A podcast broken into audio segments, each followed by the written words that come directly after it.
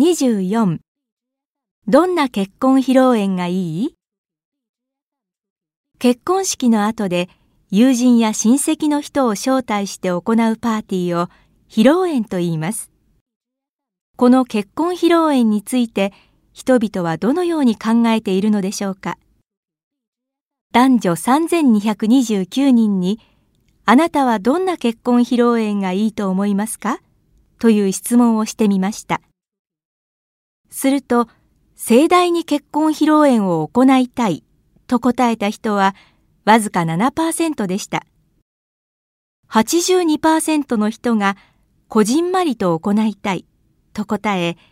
結婚披露宴は必要ないと答えた人が11%もいました。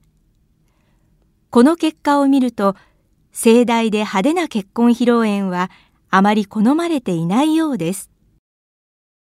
こじんまりと行いたいという人は、心から喜んでくれる人だけで行いたいからとか自分らしいもてなしをしたいから